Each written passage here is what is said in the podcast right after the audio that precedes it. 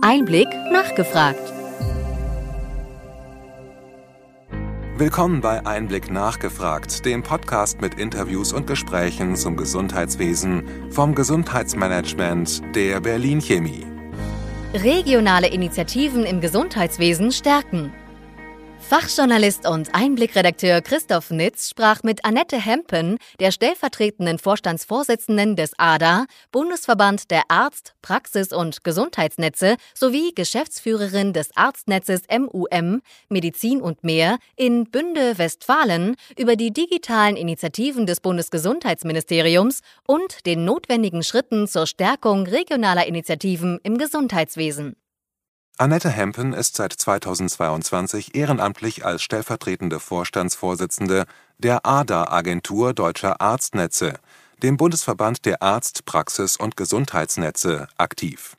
Schon seit 2019 war sie dort im Vorstand. Seit 2016 führt sie als Geschäftsführerin das Ärztenetz MUM Medizin und mehr. Ihr Fachwissen umfasst das Prozessmanagement, vor allem in den Bereichen Radiologie und Endoskopie. Sie leitete das Projekt zur Einführung der elektronischen Visite (ELVI) im Ärztenetz MUM. Hempen ist weiter Mitglied im Lenkungsgremium von Telnet@NRW, das die Vernetzung von über 130 Arztpraxen mit Fachärzten verschiedener Kliniken unterstützt. Die Agentur Deutscher Arztnetze vertritt rund 400 Arztnetze in Deutschland, fördert deren Professionalisierung und bietet Dienstleistungen für Vertrags- und Versorgungskonzepte an.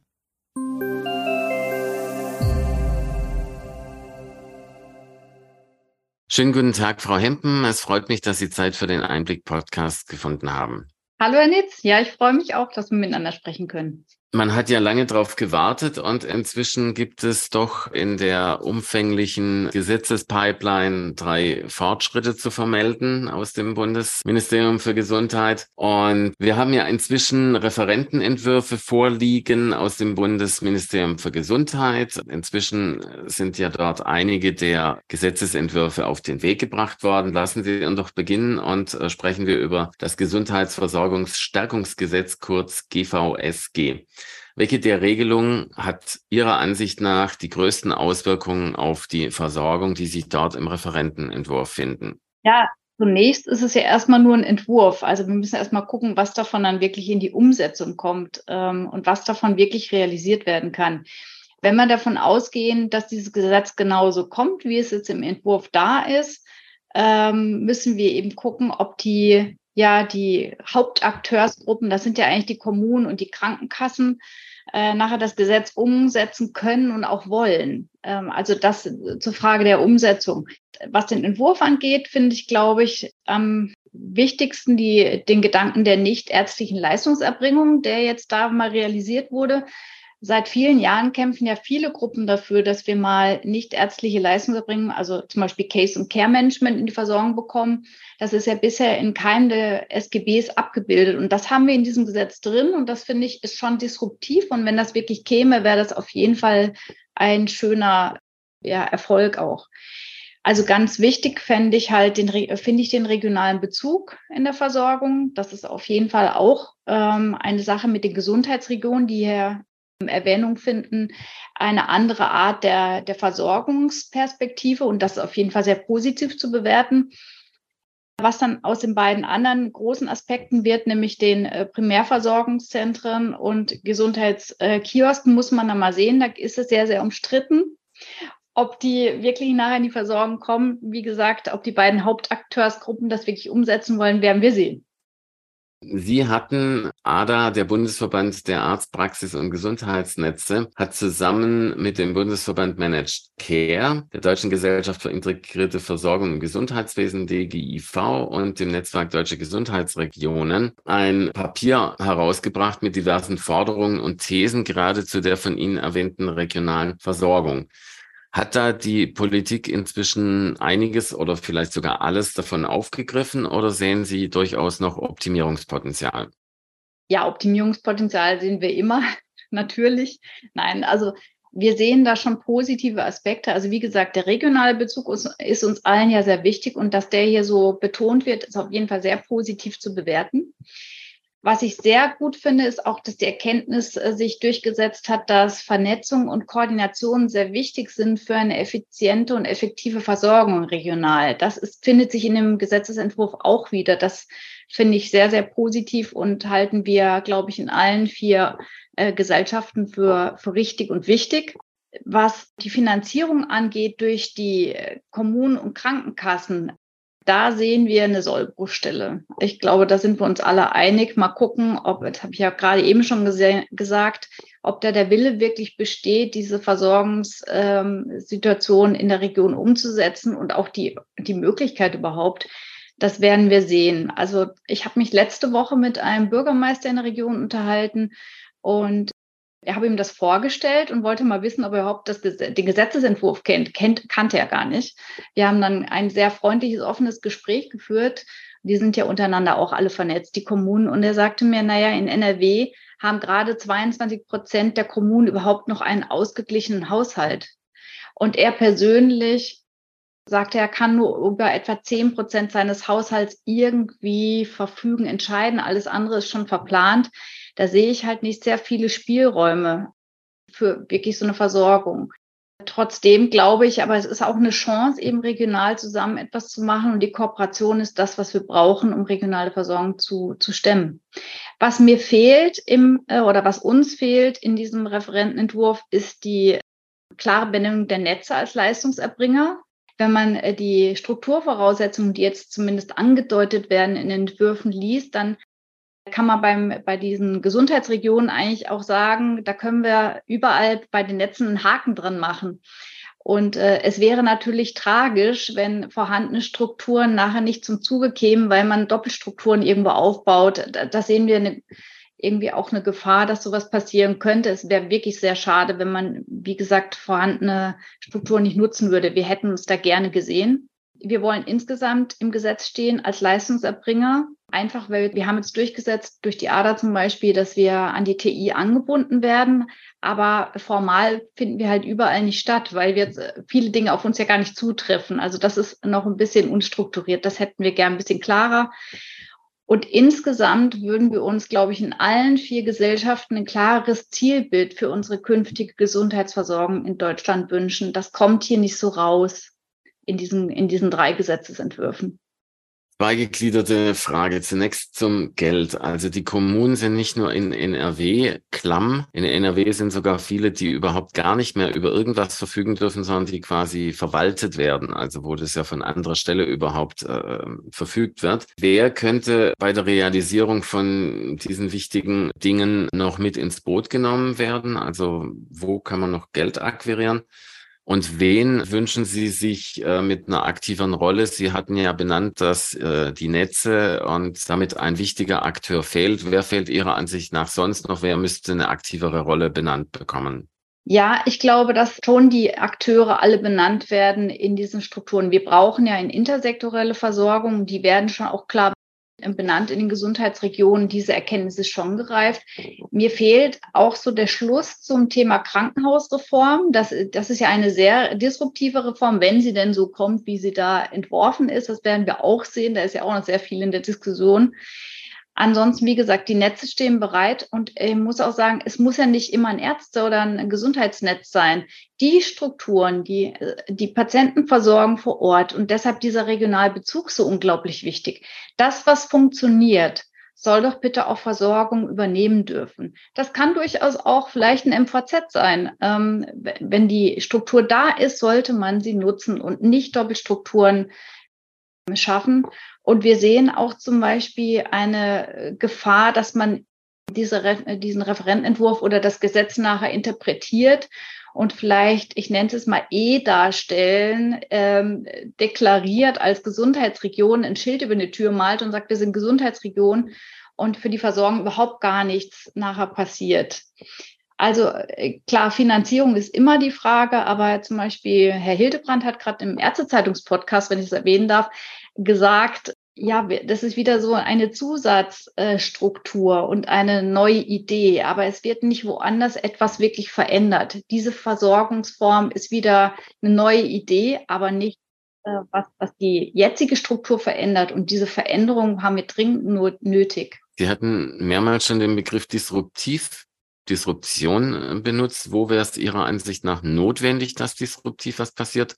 Und das, was Sie ansprachen, dass ja bestimmte Dinge, die schon tradiert sind, dass die einfach nicht gewürdigt werden für die weitere Versorgung, ist ja auch ein Minuspunkt. Also wo würden Sie sich da mehr Disruption und gleichzeitig, sagen wir mal, mehr Einbindung der etablierten Strukturen wünschen?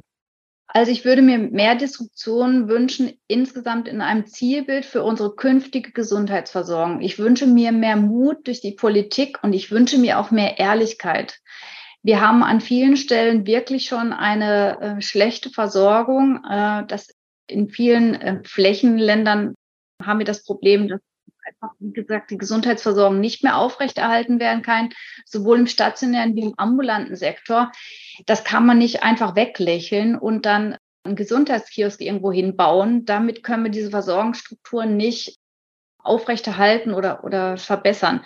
Da fehlt mir ein Zielbild, wie soll die künftige Versorgung aussehen und wie wollen wir diese Herausforderungen wirklich stemmen. Also äh, auch es ist auch immer so das Gefühl, dass man eine ja vielleicht eine Grundversorgung, die staatliche Nähe hat bekommen. Es wird immer wieder über Bürgerversicherungen diskutiert und dann wird es wieder ausgepackt, dann wird es wieder eingepackt. Und auch das ist jetzt wieder, sind drei Referentenentwürfe, worüber wir jetzt viel diskutieren. Wir wissen gar nicht, ob irgendwas davon kommt, weil dann auch durch unsere föderalen Strukturen wird ja alles nochmal diskutiert.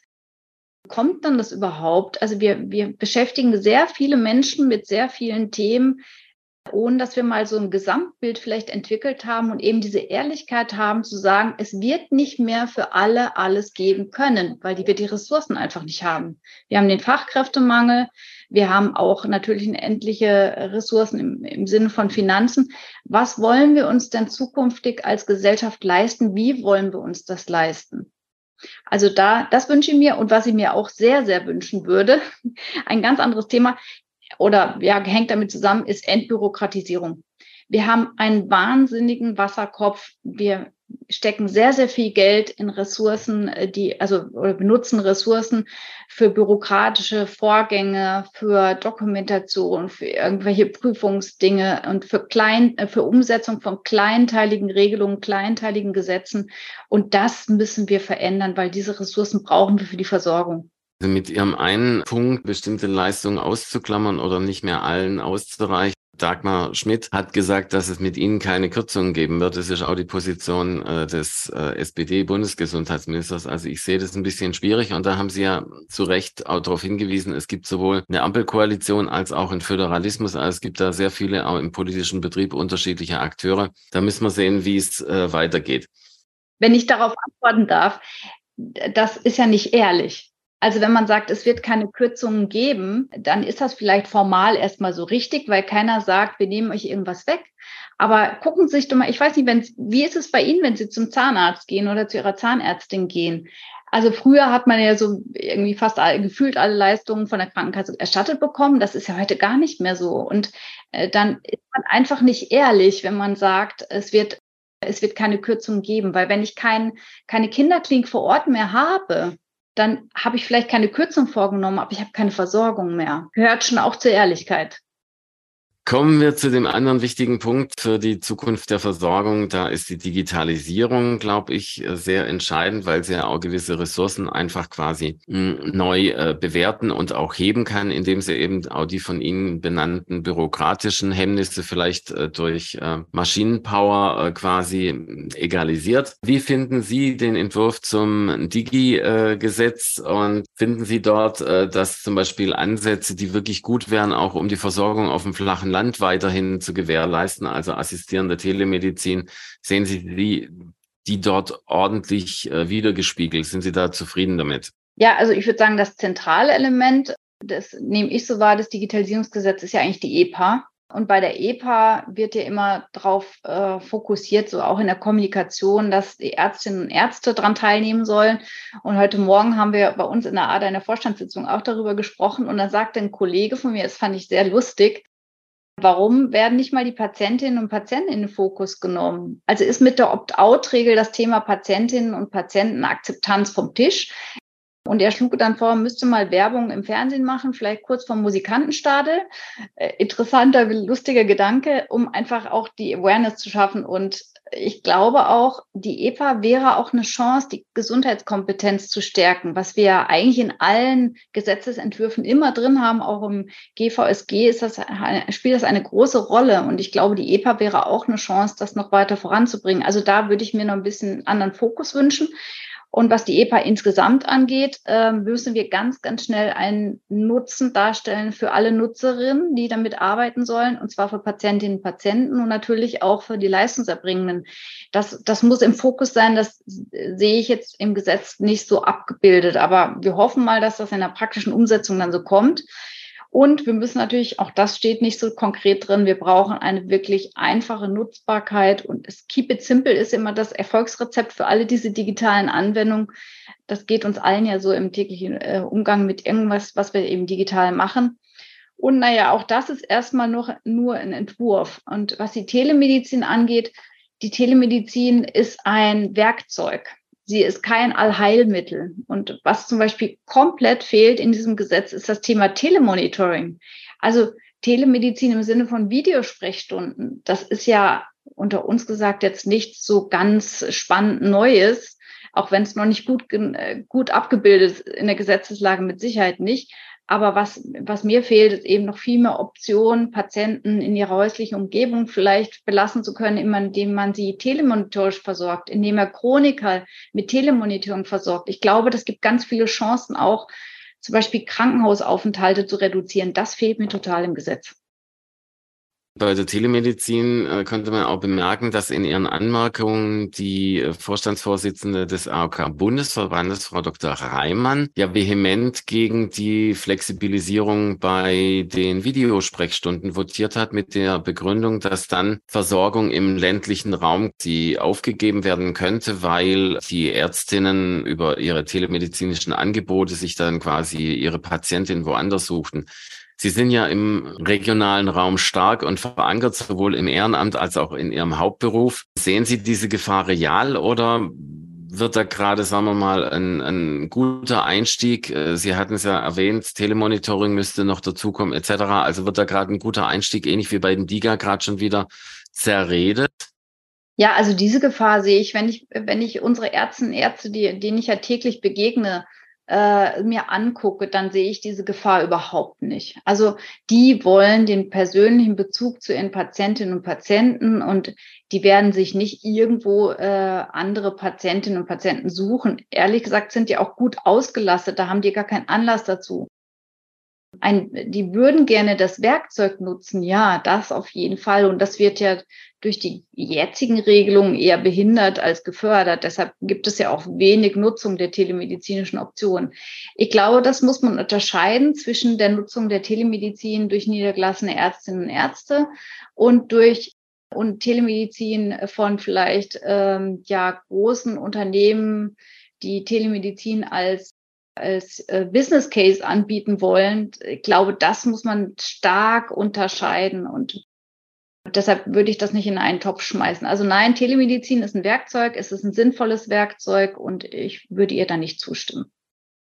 Digitalisierung wird oft reduziert auf Datenschutz und äh, dem widmet sich ja das Gesundheitsdatennutzungsgesetz. Finden Sie dort, dass die patientenorientierte Nutzung der Daten verbessert wird und äh, wie ist da Ihre Position insgesamt dazu?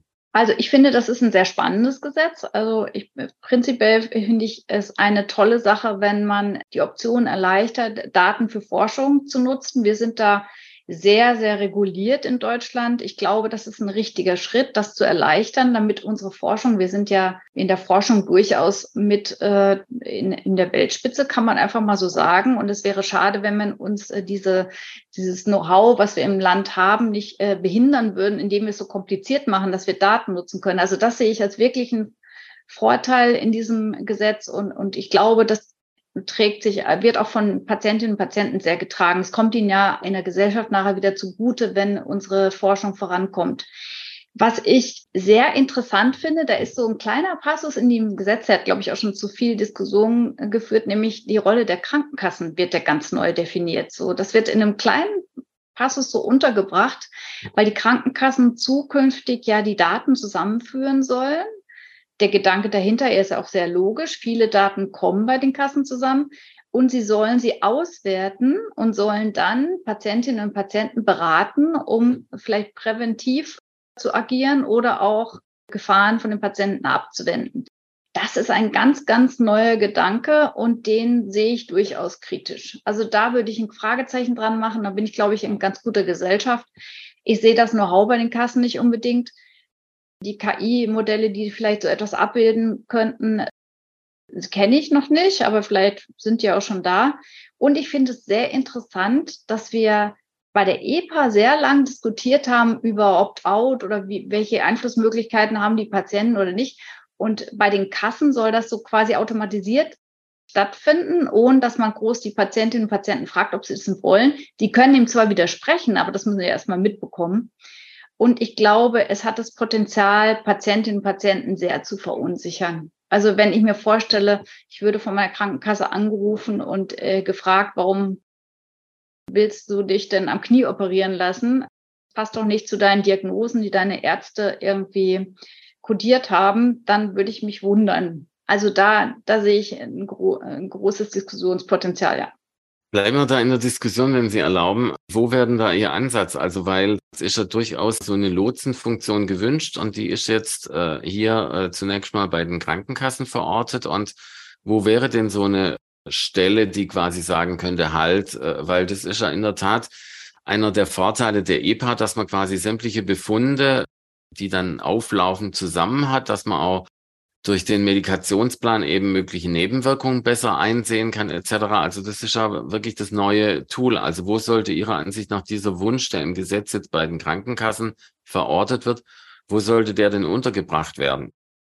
Ich würde sie auf jeden Fall nicht bei den Krankenkassen sehen, weil das ist, also für mich ist das ein Widerspruch in sich. Derjenige, der es bezahlen soll, soll jemanden dazu beraten, ob er eine Leistung in Anspruch oder in welcher Weise eine Leistung in Anspruch nehmen soll, das finde ich schwierig. Deshalb würde ich dann eine neutralere Stelle sehen wollen. Und prinzipiell denke ich, die behandelnden Ärztinnen und Ärzte sehen sich auch so ein bisschen als medizinischer Anwalt ihrer Patientinnen und Patienten. Und ich glaube, das ist in der Regel auch der Fall. Auch wenn viele sich irgendwelchen Zwängen unter, unterworfen fühlen vom System. Und auch da Thema Bürokratisierung ist da wirklich ein Problem. Ja, also wer soll es machen? Äh, da gibt's ja in, äh, ich sag mal, in anderen Ländern auch andere Modelle. Da können wir mal nach Israel gucken, wo dann in großem Stile ja eine Datenauswertung stattfindet. Das kann man diskutieren und das ist auch eine Kulturfrage. Ich würde gerne da die Patientinnen und Patienten viel mehr in die Diskussion einbeziehen. Äh, das wird am, wir machen am grünen Tisch uns Gedanken, aber ich fände es ganz schön, die zu fragen. Was, was hättet ihr denn gerne? Und ich glaube nicht, dass die Antwort Krankenkassen kommen würde. Also ich sehe da die behandelnden Personen, die Ärztinnen und Ärzte eigentlich an der Front. Unterstützt durch die technischen Möglichkeiten, die wir eben heute haben. KI ist eine gute Sache. Wir können auch diese Flut der Daten, die können wir als Menschen gar nicht mehr auswerten. Das ist uns nicht mehr möglich. Deshalb sollten wir die Segnung der Technik da nutzen. Dann noch ein Punkt äh, zur EPA. Und zwar, es wird ja auch schon trefflich gestritten, wie man die denn zum Fliegen bekommt. Also sie soll mehr Sinnhaftigkeit für Patienten und alle Beteiligten haben. Aber äh, die Krankenkassen, die die Erstbefüllung ja nach den Entwürfen vornehmen sollen, sagen, ups, das sehen wir gar nicht so. Also kann da wiederum, sagen wir mal, so eine Sollbruchstelle entstehen, dass es dann trotz der Opt-out-Lösung, wenn die überhaupt kommt, dass es dann trotzdem wieder durch Verunsicherung und durch zu viele bürokratische Hemmnisse dann vielleicht doch wieder auf der Strecke bleibt. Ja, also die Gefahr der bürokratischen Hemmnisse sehe ich schon. Also ich habe eine EPA und ich habe ein neues Handy. und jetzt ging es selbst für mich dann dran, äh, jetzt nochmal irgendwie die EPA einzurichten. Und ehrlich gesagt habe ich dann, weil ich entnervt war, dass es nicht ganz schnell ging, habe ich es dann erstmal zur Seite gelegt und dachte, okay, ich mache es irgendwann anders. Ich glaube, so wird es vielen Patientinnen und Patienten gehen. Also da müssen wir besser werden. Das ist noch zu kompliziert. Und ansonsten, ja, ich glaube, die Nutzendarstellung für auch die Patientinnen und Patienten, die ist wichtig. Und ich hätte auch eine Idee, was ich zum Beispiel machen würde. Jeder von uns oder chronisch kranke Patienten zum Beispiel, die haben zu Hause in der Regel irgendwelche Ordner, wo sie irgendwelche Befunde aufbewahren, wo sie Arztbriefe drin haben und so weiter. Und viele von denen sammeln ihre Laborwerte zum Beispiel. Ich würde zum Beispiel gerne vorschlagen, dass man diese Laborwerte in der EPA sammeln könnte, und zwar strukturiert. Und dann hätte man ganz schnell einen großen Nutzen für die Patientinnen und Patienten, die die Papiere nicht mehr brauchen. Die können unterwegs vielleicht darauf zugreifen. Wenn sie im Urlaub sind und zum Arzt müssen, kann man schnell gucken, wie war denn der Blutzuckerverlauf oder der HB1C oder was auch immer man eben äh, vielleicht monitort. Das würde ich für einen, guten, äh, einen tollen Nutzen halten. Diese Daten kann man gut strukturiert auswerten. Die Labore sind alle digital. Also ich glaube, das wäre wär zum Beispiel so eine Anwendung, die ich mir jetzt persönlich wünschen würde. Also man müsste eher schauen, dass man äh, prüft, was die Patientinnen und die anderen im System haben wollen. Also weil man sieht ja zum Beispiel bei der Buchung von äh, Terminen in der Praxis, haben sich ja äh, kommerzielle Modelle einfach durchgesetzt, die das quasi digital ermöglichen dort sind viele aus dem medizinischen Fachpersonal überhaupt nicht mehr tätig. Viele Praxen nehmen das ja telefonisch gar nicht mehr an. Also da sehen wir ein Stück weit auch immer, dass in Deutschland die offiziellen Lösungen viel zu lange dauern. Dann kommt nochmal immer die, äh, haben wir alle datenschutzrechtlichen äh, Dinge bedacht? Und es gibt aber schon Lösungen, die vor allem eben junge und äh, technikaffine Menschen dann gerne nutzen. Und zumindest im Bereich der Terminvergabe hat sich das ja doch schon relativ breit durchgesetzt. Also sehen Sie da auch so ein Problem insgesamt, wie Sie es ansprachen, dass wir ein bisschen zu langsam unterwegs sind, um die Gesundheit wirklich nachhaltig zu verbessern? Ja, offiziell sind wir wirklich zu, zu langsam unterwegs. Da haben Sie völlig recht. Eigentlich überholt uns die Technik und die Anbieter.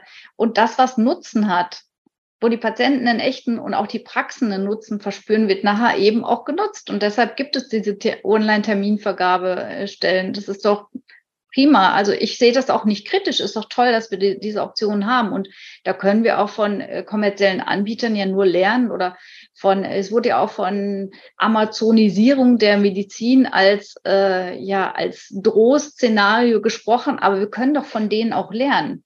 Wir müssen Service lernen, wir müssen eine Verschlankung der Prozesse von denen lernen. Logistik ist ganz viel und spart einfach sehr viel Ressourcen. Das müssen wir lernen. Und das haben wir im Gesundheitswesen noch nicht gut gelernt. Wir sind zu langsam, auf jeden Fall. Diese drei ersten Entwürfe für Gesetze, es sind ja noch viele weitere in diesem und im Folgejahr geplant. Werden die jetzt, wenn sie so kommen, wie sie in den Referentenentwürfen sich lesen, werden die in der Tat die Versorgung in Deutschland verbessern können? Und was würden Sie sich äh, für die ADA, für die Netze, was würden Sie sich für die Umsetzung wünschen oder hätten Sie vielleicht ein eigenes Gesetz, das Sie quasi gerne auf den Weg gebracht wüssten? Darüber haben wir eigentlich schon im Laufe unseres Gesprächs so gesprochen. Also ein großes Anliegen, wenn ich mir noch ein Gesetz wünschen dürfte, ist das Entbürokratisierungsgesetz darum, da müssten wir eigentlich mal Ressourcen einsetzen, weil wir eben darüber Ressourcen sparen. Da gibt es auch diese, diese lustigen Bildchen von, wir müssen erstmal den, den Zaun reparieren oder die, die Hühner einfangen. Wir fangen immer noch die Hühner ein, statt mit den Zaun zu reparieren. Also wir müssen wirklich das auf den Weg bringen. Wir verschwenden zu viel Ressourcen. Also das, das würden wir, glaube ich, alle wünschen. Ja, es ist die Gretchenfrage, ob sie Versorgung verbessern wird. Ich, wie gesagt, habe schon gesagt, dass es ist mir zu wenig disruptiv, schönes Wort wieder. Also es ist zu wenig mutig. Die Sektorentrennung wird nicht aufgehoben, über die wir schon seit Jahrzehnten diskutieren. Da sehen wir in der Krankenhausreform, sehe ich da auf jeden Fall Ansätze, aber das ist, also da müssen wir nochmal ran, weil wir da ganz viele Ressourcen verlieren. Und wie gesagt, es fehlt das klar formulierte Zielbild. Wie wollen wir Versorgen künftig gestalten? Diese Gesetze haben tolle Ansätze, was die Regionalisierung angeht, weil es, äh, das ist ein, ein richtiger Ansatz, nämlich regionale Bedingungen berücksichtigen. Das gilt auch für alle anderen Dinge, so wie wir bei uns beim Klimaschutz oder so. Wir müssen die regionalen Dinge beachten und darin liegt auf jeden Fall ein Schlüssel zum Erfolg.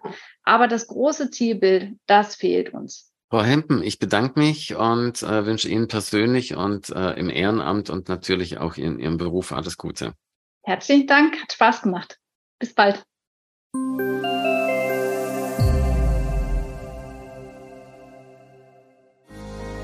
Wir hoffen, dass Ihnen diese Ausgabe von Einblick nachgefragt gefallen hat. Bitte schicken Sie uns gerne Anregungen und Fragen an gesundheitsmanagement at berlin-chemie.de. Sie finden unsere Kontaktdaten auch in den Show Notes. Wir empfehlen Ihnen für den schnellen Überblick der Trends im Gesundheitswesen unseren wöchentlichen Einblick-Podcast sowie unseren Einblick-Newsletter. Alles im Netz unter einblick-newsletter.de.